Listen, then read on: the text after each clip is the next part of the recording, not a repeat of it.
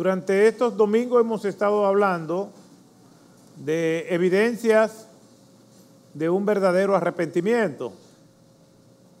Y hasta ahora hemos visto que un verdadero arrepentimiento se caracteriza por oír.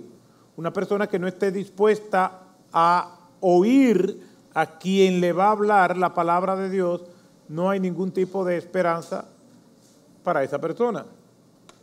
No es solamente oír a quien habla, sino cerciorarse que esa persona está hablando la palabra de Dios. Estamos partiendo de ese sermón de Pedro que está registrado en las Escrituras. En Hechos capítulo 2, del 14 al 42, nos narra la exposición de Pedro y las reacciones que produjo. Y en ese pasaje Pedro hace aproximadamente 14 referencias al Antiguo Testamento, lo cual es sorprendente porque lo que transforma es la palabra de Dios. Ella dice acerca de sí misma en el Salmo 119, 104, lámpara es a mis pies tu palabra y lumbrera a mi camino. Tiene que estar dispuesto a oír, pero a oír la palabra de Dios. En segundo lugar, tiene que reaccionar con humildad a los decretos de la palabra de Dios.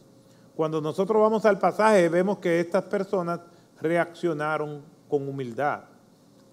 No transportaron su responsabilidad ante Dios a otra persona, no se autojustificaron, simplemente reaccionaron con humildad. Se vieron a sí mismos culpables ante Dios. Una persona humilde es atendida por Dios. Humilde no tiene que ver con la condición económica de la persona. Decimos los más humildes para referirnos a los más pobres. Pero humildad es una condición del alma delante de Dios. Humildad es una renuncia a nosotros querer exaltarnos. Humildad es reconocer que no somos merecedores de nada y estas personas reaccionaron con humildad, lo cual es esperanzador, porque la Escritura dice en el Salmo 138 que Dios atiende al humilde, pero al orgulloso, al altivo, lo mira de lejos. ¿Desea usted que Dios le mire de lejos? Pues sea humilde, seamos humildes. Este pasaje, hoy vamos a estar viendo que el verdadero arrepentimiento produce cambio una persona que está arrepentida es una persona que cambia. Ya vamos a ver los detalles de lo que implica ese cambio a la luz de lo que nos dice el Antiguo Testamento y de lo que nos dice el Nuevo Testamento. Pero vamos a ver dos versículos de ese sermón de Pedro. Dos versículos fulminantes que no tienen nada de liviandad para nada simple. ¿Por qué? Porque esos dos versículos son parte de la condición en que se encuentran aquellos que están escuchando a Pedro. Hechos 2, versículo 23 dice, a este, hablando acerca de Jesucristo, entregado por el plan predeterminado y el previo conocimiento de Dios, clavasteis en una cruz por manos de impíos y le matasteis. Versículo 36. La casa de Israel que a este Jesús, a quien vosotros crucificasteis, Dios le ha hecho Señor y Cristo. Para nada estas palabras son palabras livianas, son fuertes, le está diciendo a estas personas que están escuchándole, Pedro le están diciendo, ustedes son impíos y mataron a Cristo. Ustedes le dieron la peor muerte que puede haber, que es la muerte por crucifixión. La crucifixión fue inventada por los asirios y consistía originalmente en introducirle una estaca puntiaguda por la espalda y rompiéndole las dos clavículas a nivel del esternón. los grecorromanos, en el mundo grecorromano, se entendía que esta muerte era dura, pero el reo sufría poco. Por lo tanto, le agregaron el travesaño. Cuando la Escritura nos dice, si alguno quiere venir en pos de mí, niéguese a sí mismo, tome su cruz, no está hablando de la cruz completa, sino de ese palo. De hecho, no se cargaba la cruz como nosotros la vemos en las imágenes, se cargaba simplemente ese poste, ese palo travesaño, y las personas lo ponían así, y entonces ese palo en forma de yugo era lo que las personas cargaban. Y ese fue ese palo que agregaron en el mundo grecorromano, haciendo la forma de cruz realmente, de cruce entre dos palos. Las personas podían durar horas y días para morir. De hecho, la crucifixión estaba prohibido para los ciudadanos romanos en el código penal eh, romano. El gran tribuno Cicerón decía que esta muerte era tan cruel que ningún ser humano debía ser condenado a morir en una cruz. Y esa fue la muerte que le dieron a nuestro Señor Jesucristo. Y Pedro le está diciendo, ustedes impíos mataron a Cristo con la peor forma de muerte que hay. Esta acusación es fuerte. Ellos pudieran reaccionar o pudieron haber dicho, bueno, nosotros estamos de visita aquí, nosotros no estábamos en la multitud. No importa, somos culpables todos. Y eso es lo que dice la Escritura. Y esa es una doctrina fundamental del Evangelio, que dice que nosotros todos nacemos en condición de pecado. Nacemos con esa condición instalada. Como la mayoría de los sistemas de computadora Android viene con Windows instalado. Tú no te escapas de eso, la compra ya tiene ese sistema operativo instalado de que la compras. Nosotros de que nacemos tenemos una condición espiritual instalada que es el pecado. No tiene que ver con lo que tú hayas hecho o como tú te ves o como yo me veo o como los demás me ven. Es como Dios me ve. Dios me ve con el pecado instalado desde el nacimiento. Y cuando decimos que tenemos que arrepentirnos, y la Biblia dice que tenemos que arrepentirnos, es que tenemos que arrepentirnos por haber nacido así. Usted dirá, pero yo no soy culpable. Sí eres culpable. Porque si no hubiera nacido así, tú mismo te lo hubiera instalado. Como quiera somos culpables. La escritura señala que de una manera directa o indirecta todos somos culpables de la muerte de Cristo. ¿Por qué? Porque Cristo murió por pecadores. ¿Y qué somos nosotros? Pecadores. No hay forma de zafarnos de esa sentencia. Y Pedro lo que le está diciendo es eso a ellos. ¿Cómo reaccionaron ellos? Dice el versículo 37 de Hechos capítulo 2. Al oír esto, es decir, la multitud que estaba ahí, compungidos de corazón, dijeron a Pedro y a los demás apóstoles, hermano, ¿qué haremos? Fíjese que ya se está dando un cambio, porque el verdadero arrepentimiento produce cambio. Ya esta gente que están oyendo, le están llamando a Pedro, hermano, hermano, ¿y qué haremos? Mientras Pedro está dando su sermón y está diciendo, ustedes crucificaron a Cristo, ustedes lo mataron, ustedes lo llevaron a una cruz, ellos están diciendo, ¿qué haremos? ¿Qué haremos? Porque ya están reconociendo que sí son culpables. No hay un discurso paralelo en su mente diciendo, no, el asesino en serie es el culpable, Anás y Caifás son los culpables, Barrabás es el culpable, Pedro, tú también eres culpable porque lo negaste. No hay nada de eso. Ellos están viendo que son ellos los culpables. Ellos entienden que lo que se está diciendo es para ellos. Una persona cristiana, cuando oye un sermón, no está pensando solamente en el otro, está pensando en sí mismo. ¿Por qué? Porque sabe que la palabra de Dios es la esperanza que tiene al aplicarla a su vida, porque es su lámpara que le guía. Estas personas están diciendo, ¿qué haremos? La palabra compungidos es una palabra que significa y que describe la acción de recibir una estocada o de un punzón que se introduce y se agita con violencia. Esa es la palabra. Por ejemplo, cuando dos gladiadores estaban peleando en ese mundo greco-romano y uno venía y le atravesaba con una espada y la sacaba y la atravesaba varias veces, esa persona estaba compungida, la que recibió la estocada. Una estocada era compungir a otra persona, también se puede decir eso. Le clavó un cuchillo, lo compungió como un cuchillo. Lo compungió porque no solamente se lo introdujo, sino que se lo introdujo y lo sacó varias veces con violencia, con el propósito de destrozar a aquella persona. Y esa es exactamente esa palabra. Y ellos se compungieron. Esa palabra de Dios fue como una espada que atravesó su corazón y derrotó todo argumento, toda autojustificación, toda transportación de responsabilidad a otra persona. No se vieron así como víctimas, se vieron como pecadores. Cuando la palabra de Dios penetra al corazón, esa palabra de Dios derriba todo argumento, haciendo que el individuo se vea culpable delante de Dios.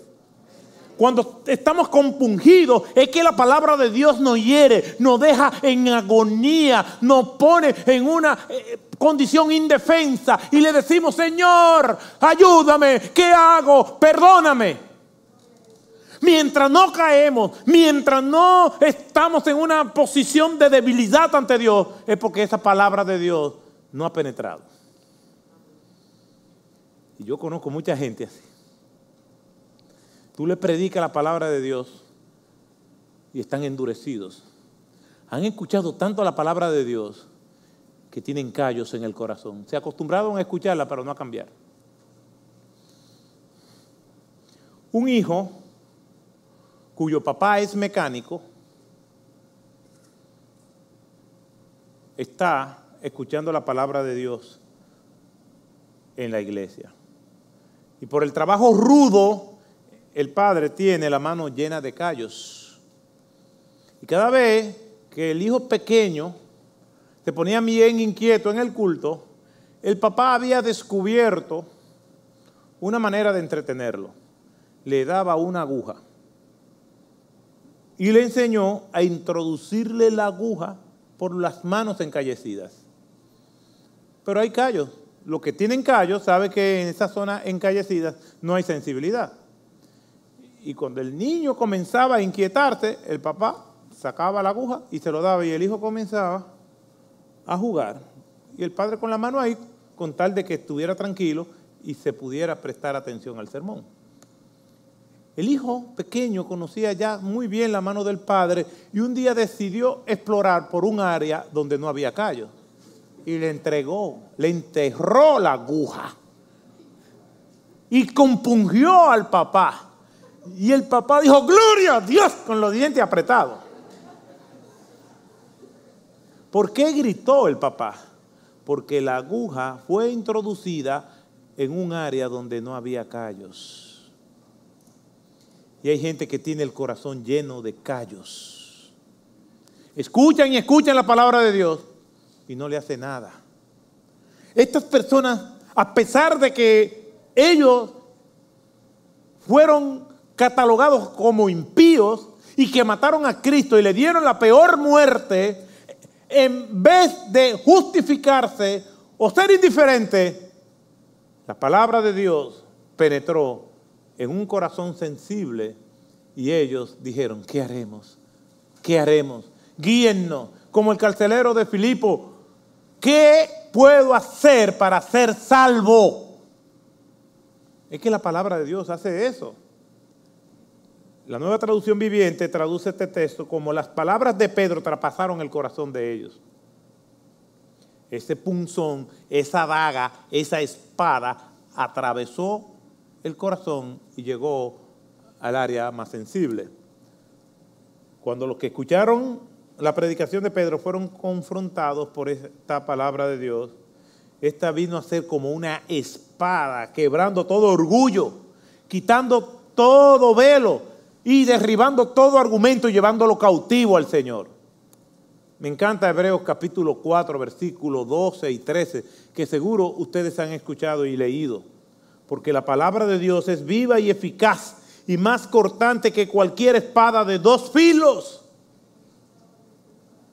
y penetra hasta la división del alma y del espíritu, de las coyunturas y los tuétanos, y es poderosa para discernir los pensamientos y las intenciones del corazón y no hay cosa creada, oculta a su vista, sino que todas las cosas están descubiertas y desnudas ante los ojos de aquel a quien tenemos que dar cuenta. Sí, es verdad, yo puedo no arrepentirme, yo puedo mantenerme erguido, orgullo, pero dice la Escritura que tarde o temprano voy a tener que dar cuenta de esa vida delante del Señor. La Escritura dice, horrenda cosa es caer en manos del Dios vivo. Si usted tiene un mínimo o yo tenemos un mínimo de sensibilidad, debemos temblar ante esta realidad. No estamos hablando de cualquier Dios. Estamos hablando del Dios Todopoderoso que hizo los cielos y la tierra. Y cuando su palabra se abre, se abre la gracia y se abren los juicios de Dios también. La palabra de Dios no vuelve vacía. O trae salvación o trae condenación.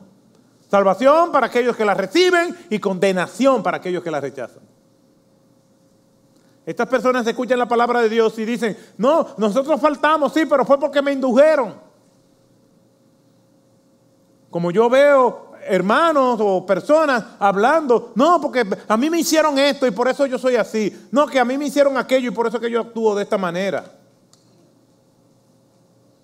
Y hay gente que desobedecen a Dios y le echan la culpa al otro, a la humanidad, al esposo, a la esposa, a los hijos, a los padres. Y estas personas lo que están diciendo es, ¿qué haremos? O sea, sí, somos pecadores. Pero ¿qué hacemos ahora? Porque ellos, hasta ese momento, Pedro los acorrala con la palabra de Dios, pero no le está diciendo cómo ellos pueden zafarse de esa condición. Un autor, F. F. Bruce, acerca de esa reacción, dice lo siguiente. Si Jesús de Nazaret era realmente el Mesías esperado, entonces ninguna culpa podía ser mayor que la culpa de tratarlo como lo habían tratado. Y hablando ahora acerca de ellos, si habían rechazado a aquel sobre quien descansaba toda su esperanza de salvación, entonces, ¿qué esperanza de salvación les quedaba ahora si lo habían crucificado? Cierro la cita. Si Jesús es el Mesías y ellos mataron al Mesías, entonces ¿qué esperanza hay? Lo que ellos no sabían es que el Mesías estaba vivo. Y aquel Mesías que ellos crucificaron era el Mesías que ahora, siendo el rey del universo y siendo su única esperanza, estaba dispuesto a olvidar todo eso si ellos venían y confesaban sus pecados delante de él. Eso no es maravilloso, eso es maravilloso. Por eso es que ellos dicen, ¿qué haremos? Porque ellos no conocen la alternativa. Saben que están mal, saben que no hay esperanza. Le dicen a Pedro, ¿qué haremos? Y aquí está la respuesta extraordinaria de Pedro.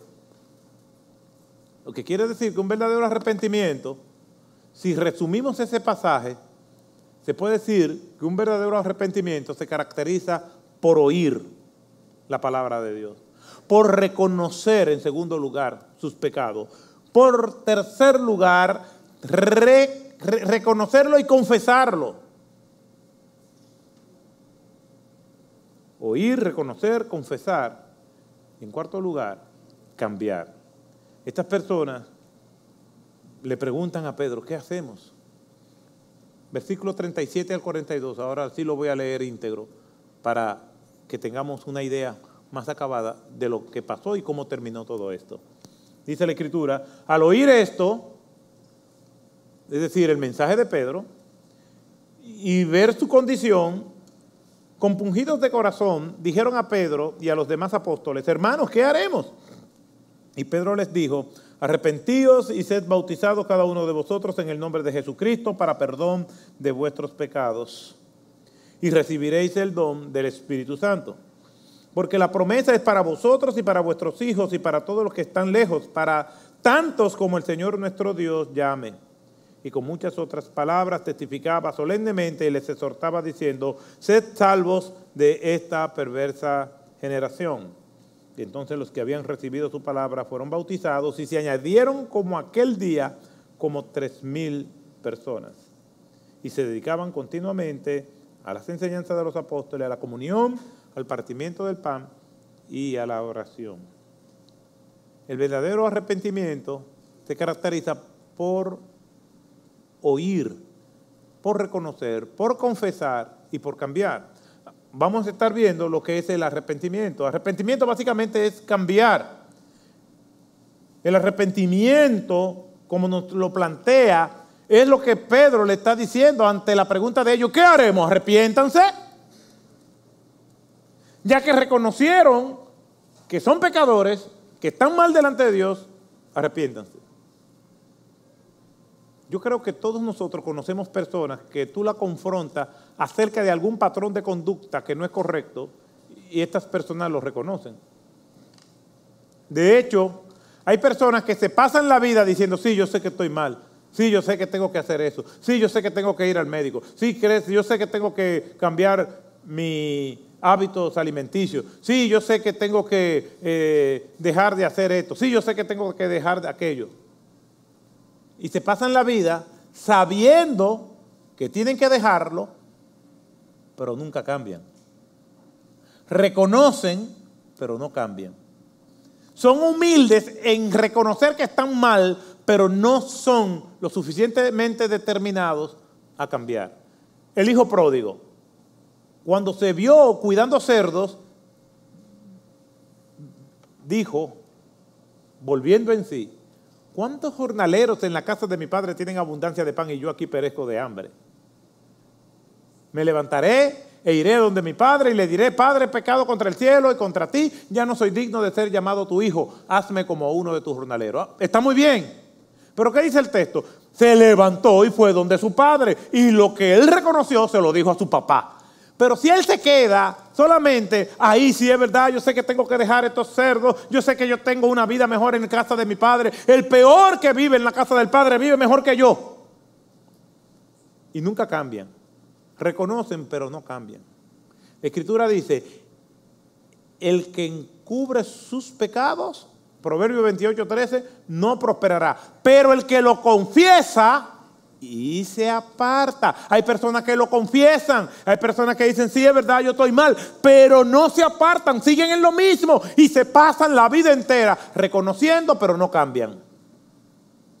Porque para cambiar hay que levantarse e ir donde el Padre, como hizo el Hijo pródigo, y confesar sus vergüenzas delante de Él. Qué terrible es la vida de aquel o de aquella que se pasa la vida entera reconociendo que está mal, pero nunca hay un cambio. Pedro le dice, arrepiéntanse. Arrepentimiento implica cambio. Vamos a ver lo que significa arrepentimiento, primero en el Nuevo Testamento y después, en segundo lugar, vamos a ver lo que significa arrepentimiento en el Antiguo Testamento. En el Nuevo Testamento, la palabra arrepentirse, el verbo arrepentirse, es metanoeo, que significa un cambio básicamente de actitud, un cambio interior. Esa palabra se encuentra 34 veces en todo el Nuevo Testamento. Y se puede definir como haber cambiado acerca de alguien o de algo. Estas personas que están escuchando ya están cambiando. Porque le están llamando a los discípulos hermanos, le están diciendo qué haremos. Hay un cambio en cuanto a la actitud. El arrepentimiento no tiene que ver con las emociones. Muchas personas se arrepienten de algo cuando emocionalmente eso lo aflige. Me siento triste porque hice a esto, lloro, y entonces por eso se arrepienten. Ajá, y si no me siento así, no me debo arrepentir. Las decisiones correctas se toman, no importa cómo tú te sientas. lo que tiene que entender es que estás mal. Cuando el Señor manda al profeta o al evangelista Felipe al desierto a predicarle al etíope, Felipe le pregunta al etíope, ¿entiendes lo que lees? ¿Entiendes?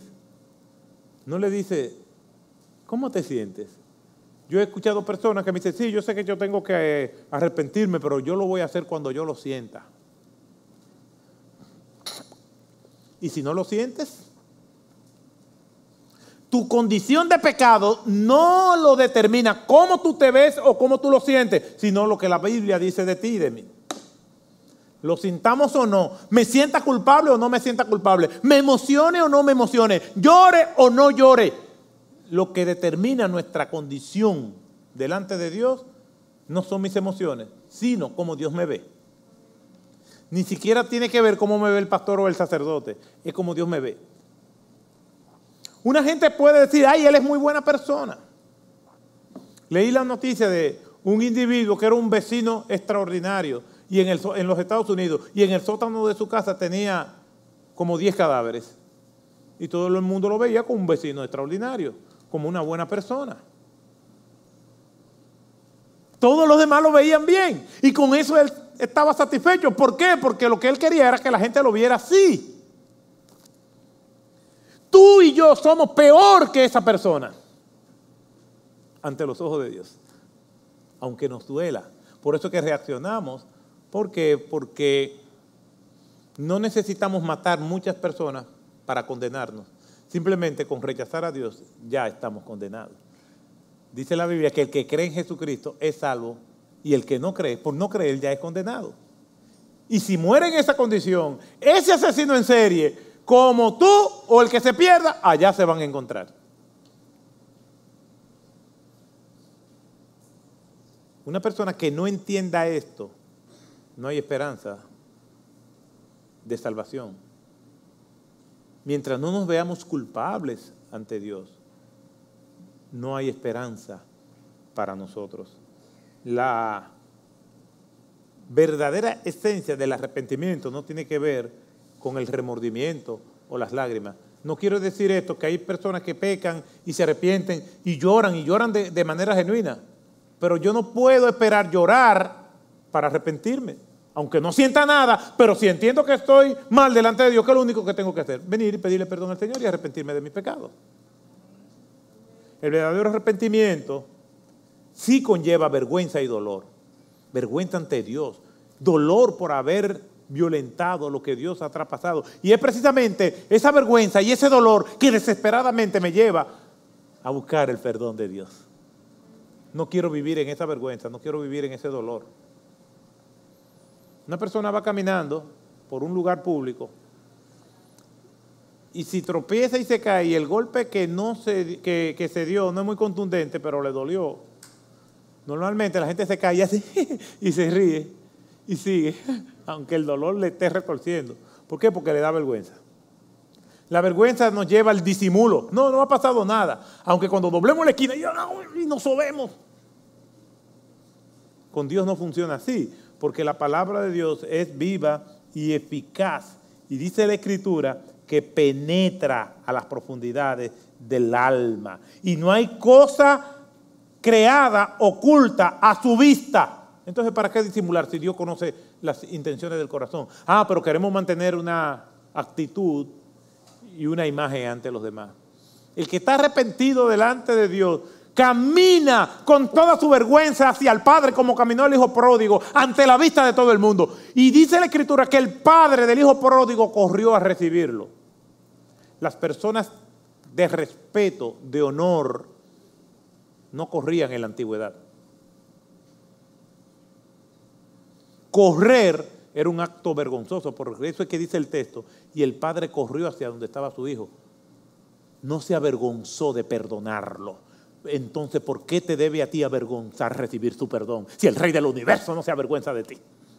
Murió en una cruz desnudo por cada uno de nosotros. Ahora nosotros vamos a venir a ver y a ponerlo en visto al Señor. Leemos su palabra, pero no lo aplicamos. Como mucha gente lee nuestro mensaje y no nos contestan. Leemos el mensaje del Señor y lo dejamos en visto al Rey del universo. ¿Cómo puede una persona vivir con esa carga? Eh? Hasta ese nivel, es el nivel de endurecimiento de alguien. En el Antiguo Testamento, la palabra arrepentirse es el término chup, que significa dar un giro. Es una persona que va por un camino y se da cuenta que ese camino es el equivocado y toma el sentido opuesto hacia donde iba. Y nosotros encontramos ese término en el Antiguo Testamento unas 1066 veces. Por ejemplo, el primer libro de los reyes, tranquilo, yo no la voy a decir todas, primero de los reyes 8:47, dice, si recapacitan en la tierra donde hayan sido llevados cautivos y se arrepienten y te hacen súplica en la tierra de los que llevaron cautivos, diciendo, hemos pecado y hemos cometido inequidad, hemos obrado perversamente, yo voy a tener misericordia. Pero dice, y se arrepienten. Ahí es el término chup. En otras palabras, si vienen ante mí, si vienen ante mí con un sentido contrario al que iban, yo los voy a perdonar. Si hacen un giro en un, quiere decir que ese giro es visual. El verdadero arrepentimiento es un cambio interior y es un cambio exterior. Yo he visto personas, principalmente artistas, que dicen que siguen al Señor, pero sus prácticas y la imagen que proyecta es terrible. Ellos dicen, no me juzgues por lo que tú ves. Claro que te tengo que juzgar por lo que veo. Porque por su fruto los conoceréis. ¿No lo dice eso la Escritura? No podemos ser amigo del mundo y amigo de Dios. Dice la Escritura, ninguno puede servir a dos señores. Tenemos que decidir como Pilato, que estaba entre dos reyes, el rey César y el rey del universo, Jesucristo. Todos nosotros, para poder agradar al Señor, tenemos que tomar una decisión. O el rey de tu vida, que puede ser tú mismo, donde tú haces lo que te da la gana, o donde nosotros hacemos lo que Dios manda. Con dificultad, tropezamos, pero nuestra determinación y actitud es siempre agradar a Dios. ¿Cuál es el problema del que no se arrepiente? Que no está en tratamiento. ¿Cuál es la esperanza del cristiano? Que aunque peca, está en tratamiento por el Espíritu Santo. Y si mil veces caemos, mil unas nos levantamos en el nombre de Jesús. El mundo está compuesto por dos clases de personas, los pecadores empedernidos que no tienen a Cristo y los pecadores arrepentidos que somos nosotros. Estas personas escucharon y dijeron, ¿qué haremos? ¿Qué haremos? Este mensaje del Evangelio es para personas sanguinarias como lo era el apóstol Pablo, como lo vemos en Hechos capítulo 9, de perseguidor de la iglesia a ser perseguido por la causa de Cristo. Y hay personas que cuando están oyendo el mensaje dicen, eso es para gente así, pero yo soy una persona decente. Bueno, el Evangelio también es para personas como doña Lidia, que lo encontramos en Hechos 16, versículo 14, que dice que era una mujer que adoraba a Dios, pero que no le conocía. En otras palabras, una mujer decente y el sanguinario ambos estaban lejos de Dios, hasta que escucharon el Evangelio y se arrepintieron, confesando sus pecados y habiendo en su vida un cambio evidente. De eso se trata el mensaje de la Escritura, de eso se trata el Evangelio. Compungidos de corazón, pidieron que se le orientara que cómo ellos podían salir de aquella condición. Arrepentidos y bautícese. El año pasado no pudimos tener bautismo por causa de la pandemia y ya pronto vamos a tener bautismo. Si usted se convirtió a Cristo, venga bautizado, venga para que el Señor lo bendiga. Obedezca al Señor, porque Después vemos que estas personas que se convirtieron permanecían estudiando la palabra de Dios. Se congregaban, tenían comunión unos con otros, participaban de la cena del Señor, porque hay un cambio y hay una escalera de obediencia que vamos a caminar para estar cada vez más cerca del Señor. De eso se trata el Evangelio. No son nuestras obras, pero si somos creyentes verdaderos, arrepentidos, vamos a hacer buenas obras como producto de nuestra fe, no para ganarnos la salvación. Venga Cristo y arrepiéntase de sus pecados y Él lo va a perdonar.